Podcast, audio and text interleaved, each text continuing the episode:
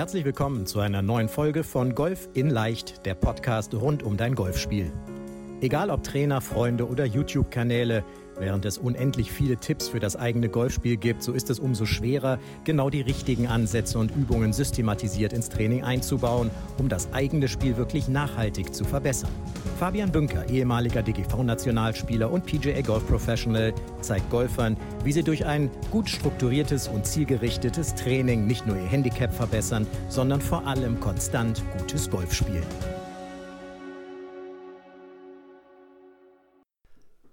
Willkommen zu einer neuen Podcast-Folge und einem neuen Video hier auf unserem äh, YouTube-Kanal und für alle Podcast-Zuhörer. Ähm, du findest ab sofort auch äh, den Podcast immer als Video nochmal auf unserem YouTube-Kanal. Und für alle YouTube-Zuschauer, hey, wir haben das auch als Podcast. Also einfach auf die großen Podcast-Plattformen gehen und dann kannst du es dir ganz entspannt, ich weiß gar nicht, wo ihr es hört, auf dem Auto, äh, nicht auf dem Auto, vielleicht auch auf dem Auto, keine Ahnung, aber im Auto, auf dem Weg zur Arbeit, auf dem Weg zum, zum Golfplatz. Hm, das wäre interessant. Schreibt das nochmal. Ich habe letztens, hat mir eine Schülerin gesagt, äh, eine Teilnehmerin vom Handicap-Coaching, hey, ich höre dich immer, äh, wenn ich äh, zum Beispiel die Hausarbeit mache. Ja? Oder äh, jemand hat mir geschrieben, ein, ein, ein Teilnehmer, äh, ich höre dich immer, wenn ich auf dem Weg zur Arbeit bin. Also, das wäre mal spannend. Wo hört ihr den Podcast? Natürlich, hey, wo schaut ihr YouTube? Wahrscheinlich zu Hause auf dem YouTube-Kanal, aber vor allem, wo hört ihr den Podcast? Das wäre mal interessant. Schreibt das mal. So, heute haben wir wieder, hey, immer, wir haben immer spannende Themen. Heute haben wir wieder ein Thema ähm, und zwar sozusagen Real Talk. Ja, also, ich möchte über etwas reden, was mir in den letzten Wochen in meinen Analysegesprächen immer wieder also, zu Ohren letztendlich gekommen ist. Und zwar geht es immer wieder darum, hey, ich möchte schön schwingen. Oder ich höre immer wieder, ich möchte schön schwingen. Es soll nach was aussehen. Es soll gut aussehen. Und ähm, jetzt sage ich, hey, natürlich, wenn ich mir jetzt die Pros im Fernsehen angucke, das sind alles schon ganz gute Schwünge. Ähm, aber wenn ich mir dann mal so die individuellen Charakteristika der einzelnen Golfschwünge angucke, und ich sage jetzt einfach mal Baba Watson oder Viktor Hofland ähm, oder auch andere, ne, die vielleicht mal als Extrembeispiel auf der nicht lehrbuchmäßigen Seite sind. Und dann nehme ich mal auf der anderen Seite Tiger Woods, Rory McIlroy, Adam Scott, ähm, ja, die da sozusagen auf der, ich nenne es mal, perfekten technischen Lehrbuchseite sind. Das Ding ist, die können ja alle ganz gut Golf spielen. Und ich bin mir sicher, noch niemand von denen hat zu seinem Trainer gesagt, ich möchte schön schwingen, es soll schön aussehen. Denn darum geht es doch gar nicht im Golfsport. Das ist nämlich der wichtige Punkt. Es geht doch darum, den Ball mit möglichst wenig Schlägen einzulocken. Auf dem Regelbuch steht sogar Play the ball as it lies und eben, dass man mit so wenig Schlägen wie möglich einspielen, einlochen soll. Das ist der Sinn des Golfspiels. Der Sinn des Golf. Ich habe noch nirgends gelesen, du musst schön schwingen. Das ist ja unser Vorteil. Es gibt ja keine, ist es die B-Note irgendwie in der, in der Eisakrobatik hier im Eistanz und so, wo es also noch eine, irgendwie so eine, so eine Aussehensnote, Bewegungsflüssigkeitsnote gibt. Nein, gibt es nicht. Wenn du Golflehrer werden willst, dann musst du in der Prüfung uns einmal zeigen, dass du irgendwie so einen lehrbuchmäßigen Schwung machen kannst. Sogar langsam, musst du gar nicht schnell machen. Denn es geht einfach darum, dass man dann sozusagen demonstrieren kann, wie es perfekt aussehen sollte. Aber der entscheidende Punkt ist, wenn du, und das ist sozusagen der Real Talk jetzt, alle, die sagen, ich möchte einen schönen Schwung haben, ich möchte erstmal meine Technik verbessern, da sage ich, das ist eine Ausrede. Und jetzt nicht eine Ausrede, besser Golf zu spielen, das wollen die alle. Aber es ist eine Ausrede, an den wirklich wichtigen Dingen in deinem Spiel zu arbeiten. Und jetzt könnte man wieder die Tiger Woods dieser Welt und so nehmen, hey, die schwingen doch auch alle. Natürlich, aber die spielen erstens seit Kindesbeinen an. Zweitens haben die immer schon äh, intensiv auch mit einem Trainer gearbeitet. Drittens haben die immer einen Trainingsplan gehabt und verfolgt. So, und viertens ist es deren Beruf. Die müssen tagtäglich Bälle schlagen. Und die haben jetzt auch nicht so einen guten Schwung, weil die an diesem Schwung gearbeitet haben, um den Schwung schöner zu machen, sondern die haben so einen guten Schwung, weil die an den wirklich wichtigen Dingen in ihrem Schwung gearbeitet haben. Nämlich daran, dass sie den Ball mit einem konstanten Eintreffwinkel treffen, dass sie den Ball mit einem konstanten Rhythmus und einer konstanten Schlägerkopfgeschwindigkeit konstant immer an derselben oder auf derselben Stelle auf dem Schlägerblatt treffen. Daran haben die gearbeitet.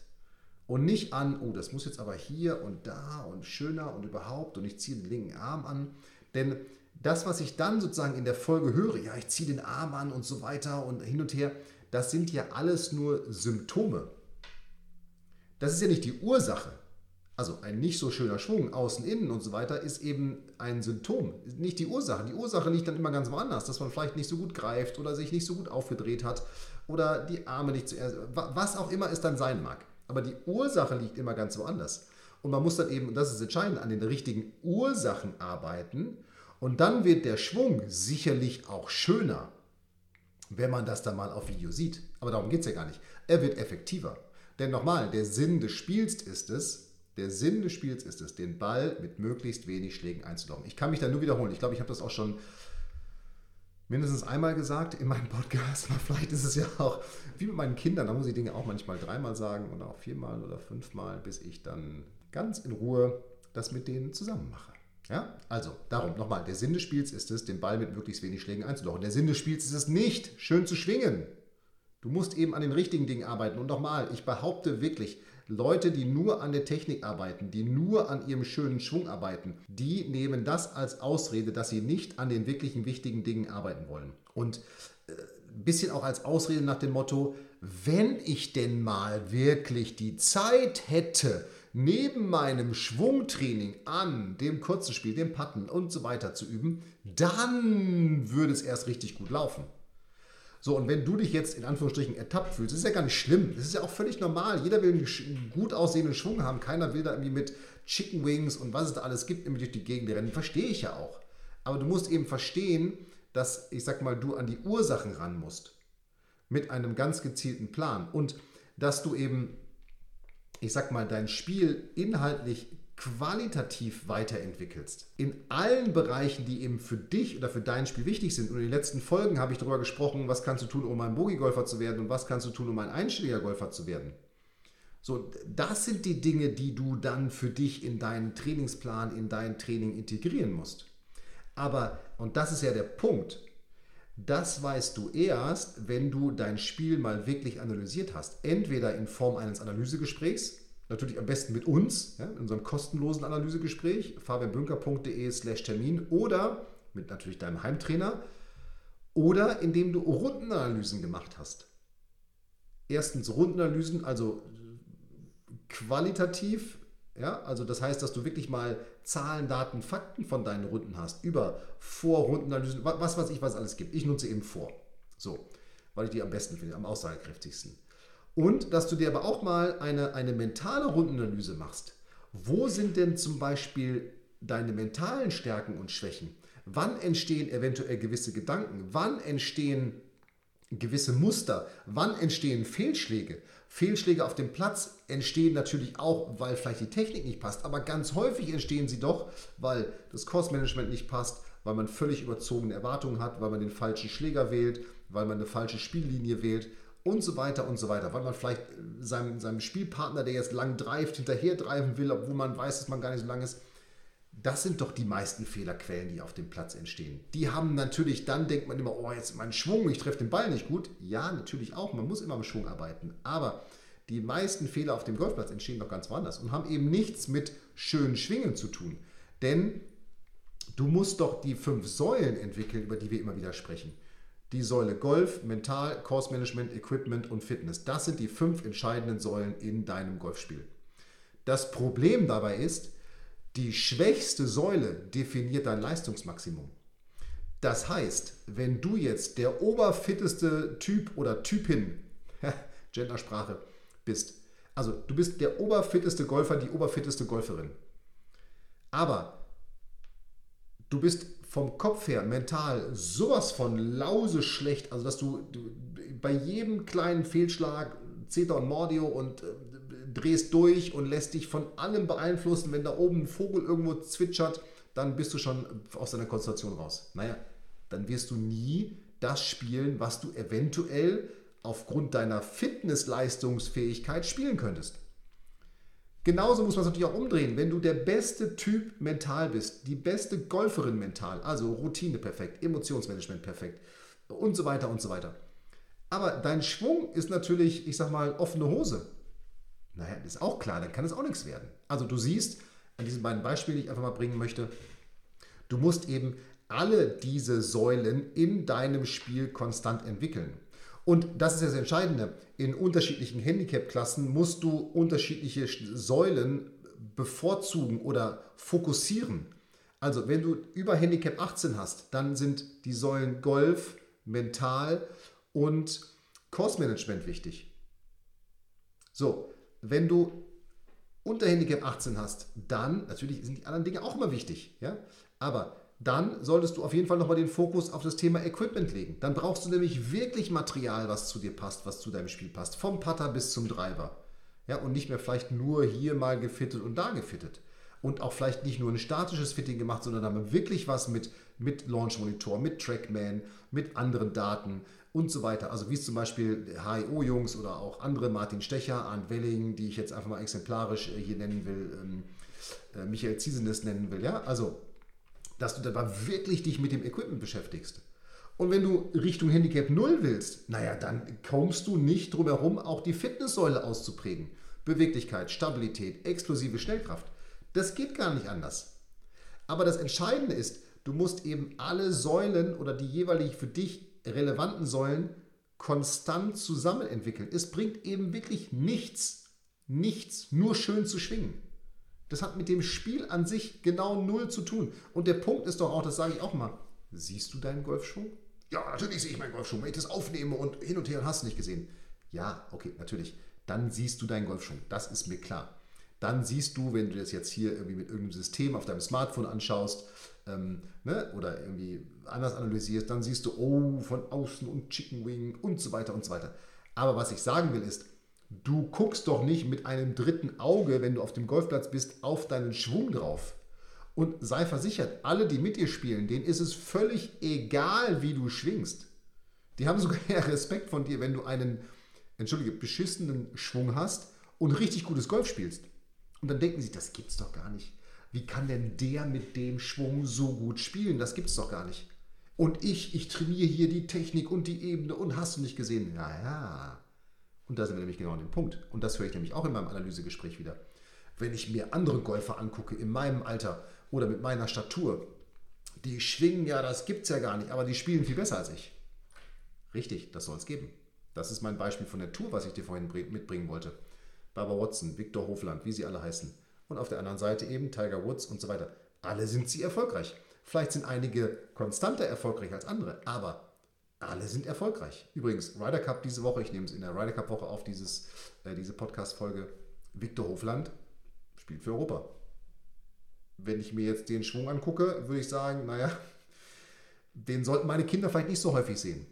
Oder vielleicht doch ganz häufig sehen, aber nicht zum Nachmachen, sondern damit sie verstehen, oh, mein Schwung muss nicht perfekt sein. Bestimmte Elemente in meinem Schwung müssen perfekt sein. Die Basis, starte mit null Fehlern. Der Impact. Wenn du all diese Spieler bildlich sozusagen im Impact übereinander legst, dann wirst du immer sehen, dass sie alle in einer gleichen Position sind. Das Gewicht ist leicht vorne, die Hüfte ist aufgedreht, stärker als die Schulter, die Hände befinden sich vor dem Ball, die Schlagfläche ist square, Schlagfläche kommt beim Eisen leicht von oben, der Ball wird in der Mitte getroffen. Das kriegen sie alle hin, alle. Wie sie dahin kommen, da sagen die sich, who cares? Bob Watson sagt, what the fuck? Ich habe das Masters gewonnen. Ja? So, also, nochmal, das Entscheidende aus dieser Folge für dich ist, schön schwingen ist kein Qualitätsmerkmal. Schön schwingen ist kein Erfolgskriterium. Schön schwingen ist keine Erfolgsgarantie. Nochmal, wenn du dich intensiv mit deinem Schwung befasst und an den richtigen Dingen arbeitest, wirst du automatisch einen effizienten und wahrscheinlich schönen Schwung bekommen, weil du diese klassischen Fehler von außen, Chicken Wing und was Löffel, was weiß ich, was alles passieren kann, wahrscheinlich abstellst reduzierst oder eben sogar in eine andere Form rüberbringst, nämlich dann in die vermeintliche Perfektion hinein. Aber nochmal, du musst, und das ist wichtig, wenn du diesen Gedankengang hast, ich muss meine Technik erstmal verbessern und bevor ich jetzt alles andere mich mit mental beschäftige, muss ich erstmal den Ball gerade schlagen oder wie auch immer oder Course Management. Nein! Du brauchst sie alle zusammen, diese, diese, diese Elemente. Du brauchst sie alle zusammen. Und wenn ich einfach mal nochmal, du kennst sie jetzt auch schon aus meinem anderen Podcast, aber nochmal drauf eingehe. Also, wenn ich mir das Thema Golf angucke, dann gibt es da bestimmte Bereiche, die für alle Handicap-Klassen gelten. Und das sind, du brauchst einen guten Rhythmus in allen Bereichen, einen gleichbleibenden Rhythmus. Beim Putten lange Putts und kurze Putts trainieren. 15 Meter und 1,5 Meter Putts. Hör dir nochmal die Podcasts zum Thema unter 18 oder, unter, äh, oder einstellig spielen an. Pitchen aus diesem Bereich 20 bis 30 Meter. Glaub mir, ich habe schon so viele Rundenanalysen jetzt gesehen. Das ist der Bereich, da verlieren die meisten Spieler ihre Schläge. Wenn sie das Grün nicht treffen oder wenn du das Grün nicht triffst, liegst du doch irgendwo 20, 30 Meter von der Fahne entfernt. Naja, dann bringt es dir jetzt nichts, wenn du 50 Meter Pitches trainierst oder 10 Meter Chips. Du musst diese 20 bis 30 Meter Schläge trainieren. Du musst die Schläge ins Grün aus 80 bis 120 Metern trainieren. Hey, wie schlecht sind die Statistiken, die man, wenn du dir mal voranguckst und auch deine Statistiken aus 80 bis 120 Metern. Puh, unterirdisch teilweise. Natürlich auch total gut bei anderen. Ja? Und den Driver musst du natürlich trainieren. Alle Spielbereiche, alle Spielstärken müssen den Driver trainieren. Die müssten gut ins Spiel kommen. Konstant und lang. Das ist eben das Entscheidende. Handicap 18, sage ich mal, und höher eher Konstanz vor Schlaglänge, alles drunter Schlaglänge. Denn nur aus einer guten Technik natürlich kannst du dann auch, ja, also aus einer, aus einer effizienten Technik, nicht aus einem schönen Schwung, aus einer effizienten Technik kannst du dann die Schlaglänge generieren. So, beim Thema Mentaltraining, du brauchst eine Routine und du brauchst das Thema erwartungslos golfen. Und Ziele brauchst du, aber die musst du erwartungslos verfolgen. Ja?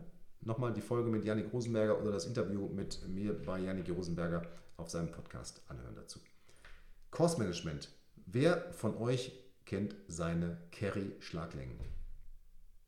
Ich lasse es einfach mal so sagen. Jetzt fragt kennst du deine, also kennst du wirklich deine Carry-Schlaglängen? Nicht nur nach dem Motto, beim Eisen 9 schlage ich immer 110 Metern. Also hast du schon mal eine Schlaglängenvermessung gemacht am Launch Monitor, am Trackman? Wenn du vornutzt, siehst du zum Beispiel irgendwann Schläger und Entfernung. Da siehst du, mit welchem Schläger schlägst du total, wie weit. So, das ist die Grundvoraussetzung, um überhaupt Kursmanagement betreiben zu können.